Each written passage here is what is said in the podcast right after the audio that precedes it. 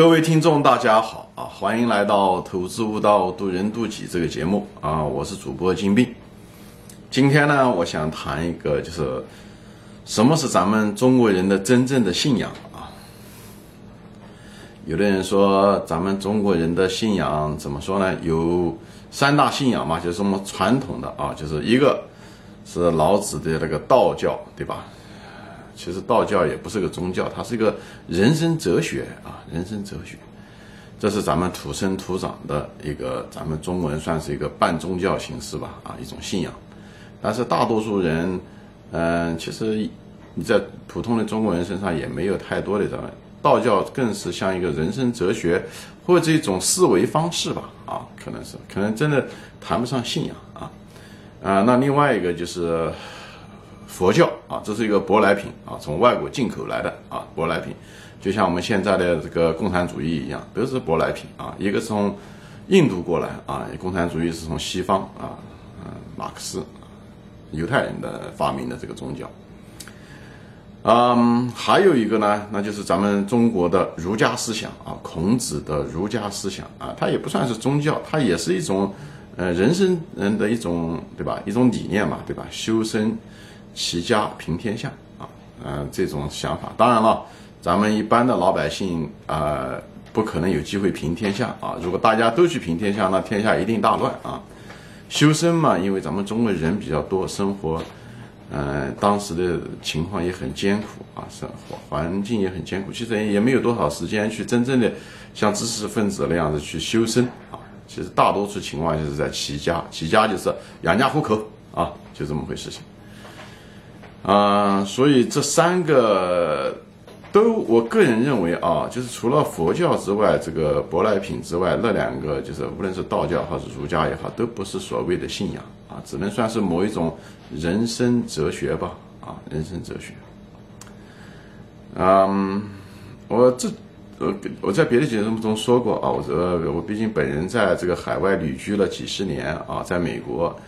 啊，也接触了，因为美国就像一个世界的一个大熔炉一样啊，就各个国家的人都有啊，接触了各种民族、各个国家，黑人也好，啊，南美的西班牙人也好，对吧？白人啊，欧洲的白人，各个国家，东欧啊、西欧、南欧、北欧，我都接触过各种各样的人啊。呃，以后东亚人啊，南朝鲜人、日本人都接触，南亚人对吧？马来西亚、印度尼西亚等等，泰国这些地方，还有印度啊。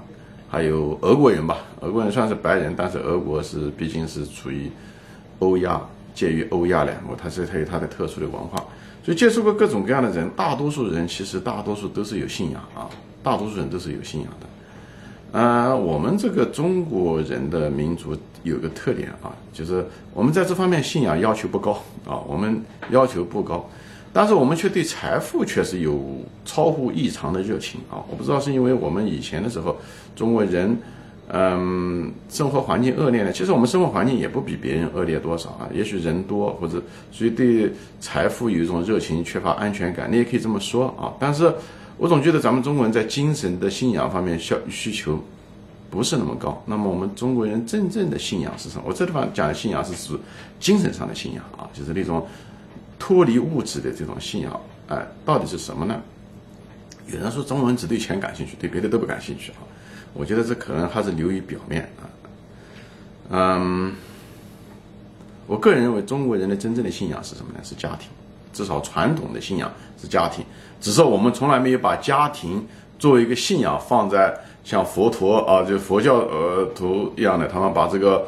佛陀也好，还是弥勒佛也好啊，放在庙里面供 啊，呃，他也不像基督教一样放在教堂里面信仰耶稣。但是咱们中国人的信仰，他不是一个个人，他信仰的是一个所谓的家庭啊。所以你看，中国人的一辈子，咱们每个代中国人都是为了子女啊，什么东西都辛辛苦苦的。抚养子女、教育子女，以后即使子女成年了，你还天天盯跟着他们，盯着他们哦，生怕他们哪地方有什么问题啊。有的人八十岁了还不放心他六十岁的子女，五六十岁的子女就是这样。咱们中国人的真正的信仰其实是家庭啊，就包括我们这些移民吧啊，你看这些移民文化，有的人哎，到美国来，对不对？语言不通，文化不通，但是呢，他也辛辛苦苦的，是是打工也好，干什么也好，他就说，呃，就是为了下一代有个好的日子。你看，他宁愿牺牲自己的生命，自己的宝贵的生命的时间嘛，不是生命本身，哎，他愿意为了子女，这就是信仰啊，这就是真正的信仰。所以中国人，你看，不是说只是旅居海外的很多华人是如此啊，就是包括。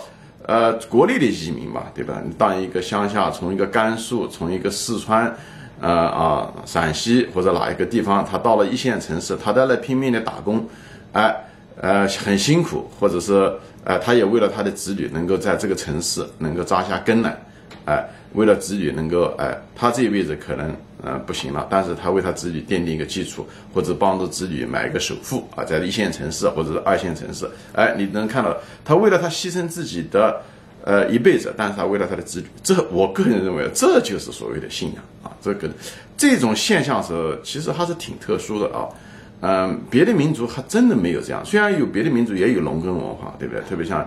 日本啊，别的地方也有农耕文化，但是他们渐渐的已经没有这方面，比如包括呃像呃呃像印度尼西亚啊，对不对？泰国他们也有一种农耕文化，但是除了泰国，其实受受咱们中国人的影响很重啊，呃，包括朝鲜都受中国人的影响很重，越南因为受儒家思想的影响很重啊。我就在想，咱们为什么咱们中国人有这么特殊的这种家庭的信仰啊？其实这个东西。呃，不是我们中国人啊，突然之间基因突变产生了这种现象。我个人认为，这跟我们长期的这种农耕文化的思想很有关系。为什么呢？因为这就是我们的这个所谓的孝顺啊，是什么呢？就是子女，对不对？父母亲为了子女啊，这个纽带以后呢，子女呢接受了父母亲的恩爱呢，对不对？他呢就一生也为了完成父母亲的希望吧。寄托着啊，重托，呃，也老了以后也抚养父母，就是这个是双方的啊，双向的啊。那么为什么会产生这种情况？我觉得这个东西存在的东西都是合理的。那这一定跟咱们中国一个特色，中国特色那就是什么呢？至少传统以前的特色，我不是说现在啊，呃，至于讲现在和未来，我会再谈啊，下面会谈。主要的是什么呢？就是咱们传统的中国常年的这种农耕文化。农耕文化它也产生派生了一个是什么？一个最重要的一个东西是什么？就是土地。土地是每一代人生存的最重要的重资产啊！它不像游牧民族，他们是靠牛羊，以后他们到处哪地方有新鲜的草，他们去去哪里。种田农耕是必须要按照这土地，是把人锁在土地上，没有土地你就无法生存，你就没有庄稼，你就无法生存啊！或者是你过得不好，你娶不了媳妇啊，你就没有子孙。所以这个是生存，土地是一个最重要的资源。那么在这个土地上的时候呢，那么一个人年龄大的时候呢，他就没办法种田了。所以呢，但但他又有土地，他怎么搞呢？所以中国就派生了所谓的孝顺文化。孝顺文化是什么？就是年龄大的啊，他在这之前他都要选哪个子女，他觉得哪个子女对他好。等他老的时候，他没办法种田的时候，他就把这个土地呢，给了一个他觉得对他好的，给了他这个子女啊。以后这个子女呢，就是这样子的话，他就是一个养老机制。就说白了，他老了没办法种田了，哎，他这个对他好的这个子女，希望他有孝心，对不对？有良心，哎，人忠厚，啊，以后呢可以种田，以后分一部分粮食呢，能够养活这个老人。其实这个土地就成了一个工具，所以呢，那子女呢，在别的地方土地也不是到别的地方可以抢到的，对不对？土地就那么多，所以每个子女呢，为了活，为了能够。呃，他有了土地，他就能娶媳妇，对不对？人家才女人才能跟他，他才能有孩子。所以每个子女呢，实际上都是争着呢，争相呢讨好老人。这样的话，希望呢，在这个竞争中呢，他能够得到呢这个土地，得到部分资源。这样的话，他的家庭才能够生存下来。所以这个关系，其实土地实际上是个本质。为什么土地？就是因为中国的这特色的这个农耕文化，所以就形成了是什么呢？老人在乎。也培养子女，他也希望子女能活，因为子女决定了他将来老了以后能不能活得下来。所以呢，他会尽心尽力的能够培养他的子女，帮助他的子女，能够让他啊各个方面都不错，啊，一他同时呢也在看着呢哪个子女对他好。所以这种尽子女呢拼命也讨好老人，所以这就是孝顺文化的开始，就是这么来的啊。实际上存在的东西都是合理的，任何道德的背后。都是有它实实在在的经济原因，没有经济原因的道德早就消失了啊。所以这就是我对这个中国的这个土地孝顺文化、农耕啊、家庭信仰的最本质的经济的分析。那同时呢，也中国也配套了有一个这样的一个农耕文化的农耕生活方式的文化吧，就是所谓的儒家思想啊，儒家思想。咱们两千五百年前的孔子，他当时就。搞了这套儒家思想。其实战国春秋的时候有百家学说啊，各种各样的学说，法家对不对？墨子，以后有这个孔子学，有百家。最后为什么中国有了这个儒家思想，最后能够传承下来？这个跟中国的农耕文化有非常关大的关系啊。但农农耕的儒家思想有一个大的很大的一个特点是什么呢？它就是以家庭为中心啊，以家庭为中心。所以最后导致的是什么呢？就是家里面大家互相牺牲、互相帮助，父母为了子可以牺牲自己的，嗯，为了子女，对不对？就像前面讲那些移民文化一样的，对不对？那么子女也为了父母，有时候他们之间互相可以牺牲啊。所以呢，在这种情况下，哎，但但这个东西也也只存在于直系亲属啊。一旦出现了兄弟之间。那么之间就会产生分家，以后会格斗，所以这种家里面一套相互牺牲、忘我啊、无私的精神，只在这个小家庭中，或者这个直系亲属吧，亲爷爷奶奶、儿子、孙子啊，这种直系中，一旦出现了什么兄弟啊、堂兄弟啊，那那又不一样了，那就变质了啊。所以这就是为什么，所以中国人家里面一套，哎。生活的规则啊，大家绑的都很紧啊。家外面的时候，一旦出了这个外面的时候，出了这个墙，出了这个家门，出了这个围墙，那是完全另外一套是非标准，是吧？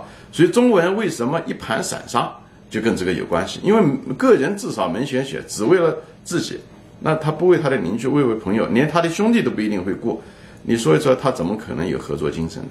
所以中国人的。对自己的家庭一套是非标准啊，什么都可以容忍，做错了也无所谓。但是，一旦对外的时候，百般挑剔。这个就是我们的儒家思想，其实并不是孔子本身的儒家思想有问题，而是在我们常年的最后用，就像用共产主义，马克思讲的那种共产主义，跟我们现在中国人实现的共产主义，它也有不一样，这是一样的。孔子两千五百年前讲的这东西的时候，并不是原意，并不是这么做的，但是人们在实践过程中的时候。哎，就出现了这种中国特色的吧，或者是时代特色的孔子儒家思想啊，就是这样子的。所以咱们中国人大多数情况下也很难，就是考虑问题的时候，呃，替别人着想啊，因为总是从自己的角度、从自己的利益来出发，你也很难从别人的利益出发，所以常常有冲突。这个是违反咱们孔子的思想的，因为孔子曾经说过啊，他的学说中说的“己所不欲”。勿施于人，就是你自己不想别人这样对待你，你不要用这种方式对待别人。但是这句话呢，其实咱们后代的子孙在这方面的继承确实是少了很多啊。所以就是说白了，就是因为我们这种利益的冲突啊，家里面的一套利益的冲突，所以我们家庭绑得很紧，家庭的成员，因为你既然是所有的精力都放在家庭嘛，对不对？你把所有的资源、所有的希望都放在家庭，那么这个这个家庭就成了你的信仰。儿子为了孩子，孩子寄托着一辈子，哎，呃，也承担着父母的很多的这个重担，无论是理想上的重担啊，不希望父母亲失望，对不对？寄托着父母的重托吧，啊，啊，就是这样，老了以后也承担着照顾父母的一些责任，啊，就是这样的一种情况。所以我个人认为，中国人的信仰，因为我们的农耕文化造形成了这种信仰，我们中国人的核心信仰就是家庭，好吧？呃，基本上这个东西就说完了啊。那么我现在谈一谈咱们这个信仰的未来是什么啊？咱们中国人的这种家庭信仰的未来是什么？那这个东西就是说白了就是什么呢？我觉得这个信仰其实现在正在发生的变化啊，特别是现在这个时代发生了变化。一个呢是什么呢？互联网啊，这互联网啊这种传播，无论是有神论的传播吧，无论是佛教的传播，还是西方的这个基督教的传播，还是各种各样的。特别是中国西北部的这个穆斯林，对不对？这种传播其实多多少少已经开始进入了啊，就这种有神论的这种东西已经进入啊。这个不是最主要的啊，这个因为有神论这种东西的传播，这个最近这四五百年一直在做这这件事情，也没有中国多少人真的是佛教徒啊。最近这段时间，嗯，这个发展的比较快啊，这个不是对中国信仰的最大的那个对家庭为中心的信仰的是最大的威胁。最大的威胁是什么？现在人一个普遍的现象，大家都能看得到：一，年轻人不愿意结婚啊，或者结婚很迟；第二，年轻人不愿意生孩子，对吧？现在，呃，独生子女这个制度已经放开了，人们也不愿意生孩子，这个出生率你看看一直不行，我相信以后也不会行啊。呃，那么很多人说，哦，那是因为我们这个生活负担重啊，这个压力大，一线城市啊，怎么的，那个都是说辞，那个都是表象啊。为什么？压力大这个东西，生活压力大，这不是这一代人生活压力大的啊。古人的时候，生活生产方式那么差，对不对？生产效率那么差，什么东西衣服得自己织自己洗，粮食得自己种啊，而且种田的效率那么低，家里面生了六七个孩子，对不对？都得要抚养，他们难难道压力不大吗？对不对？你生一个，对不对？你家里面所有的东西都有洗衣机、烘干机，对不对？走路都可以坐车、打地铁，所以这些东西。你的生活方式实际上是很有效率的。你说你压力大，我觉得压力大这是个说辞啊。本质是什么呢？其实本质我在别的节目中提到过，是因为以前的时候人们之所以为了子孙、为了家庭，是因为养儿防老。实际上为了子女，实际上是为了他自己，实际上是养儿防老。因为他老了没有生活能力，那时候国家没有福利，所以他们只有靠家庭来帮他支撑他。现在是不一样的，现在是整个是国家。我专门有一期节目，国家开始肢解家庭，国家开始福利了。你有退休金，你有退休金，谁愿意在在那年轻的时候花很多时间抚养子女来养老呢？你不需要养老，国家给你养老了。所以国家的福利这个最主要的，这个这实际上这个东西造成了人们不愿意生孩子，不愿意结婚，就这样。本来结婚就是为了孩子，否则要结婚干什么呢？对不对？所以最后的结果是人们不愿意生孩子。为什么？国其背后实际上是国家。无论在西方，对不对？现在什么老龄化很严重？老龄化的意思是什么？就是孩子少嘛，最后老人多，对不对？并不是老人自己增多的，是因为孩子减少，因为人都不愿意生孩子。为什么？他这是高福利的国家，他不需要生孩子。呃，老了退休了，医疗也好，保险也好，什么东西都是国家的。那他要生孩子干嘛呢？那年轻的时候他怎么样的生活，怎么样享受生活，不是更好吗？所以这个是一个趋势，这个趋势并不是在中国发生，只是中国现在正在发生而已啊。所以以后将来现代国家的高福利不需要养儿防老，所以以后子女会越来越少，也不需要子女，没有子女那也就不需要家庭了，那也就不需要家庭，所以家庭一定会解体啊！我就相信，我专门有一集说过，以后将来现在子女教育可能是国家负责，对不对？从小学对不对？从幼儿园一直到大学都是家国家负责。我相信有一天啊，人类发明到一定的程度，那孩子生下来很可能这个教教育从孩你生下那一天开始。到，都可能都是国家来抚养，因为很多嗯讲句真话，一些年轻的妇女啊，就是年轻，我们很多年轻人其实是不适合做父母的。你刚刚你把孩子生下来的时候，其实他一点思想准备都没有，他没有任何方面的经验啊。特别现在离婚率又这么高，很多都是单亲家庭生，嗯，那个那个，所以他不知道怎么样的做父母，所以他们往往嗯嗯这方面经验很差，所以无法提供一个高质量的一个呃服务。所以我相信这是个趋势，就像以前的时候读书的时候，哎，都是，呃，私塾，对不对？是家庭来管孩子的读书。以后这个教育转向了国家，我相信以后将来幼儿教育可能也是国家，因为他们更专业，他可以提供更好的服务，呃，这育儿的质量会更高。当然，它有它的一些弊病，但是可能是个最好的解决方案，好吧？所以我相信中国的这个信仰也在变，啊，这是时代的变化，这是很无奈的选择，好吧？行，今天我就说到这里啊，谢谢大家收看，我们下次再见，欢迎转发。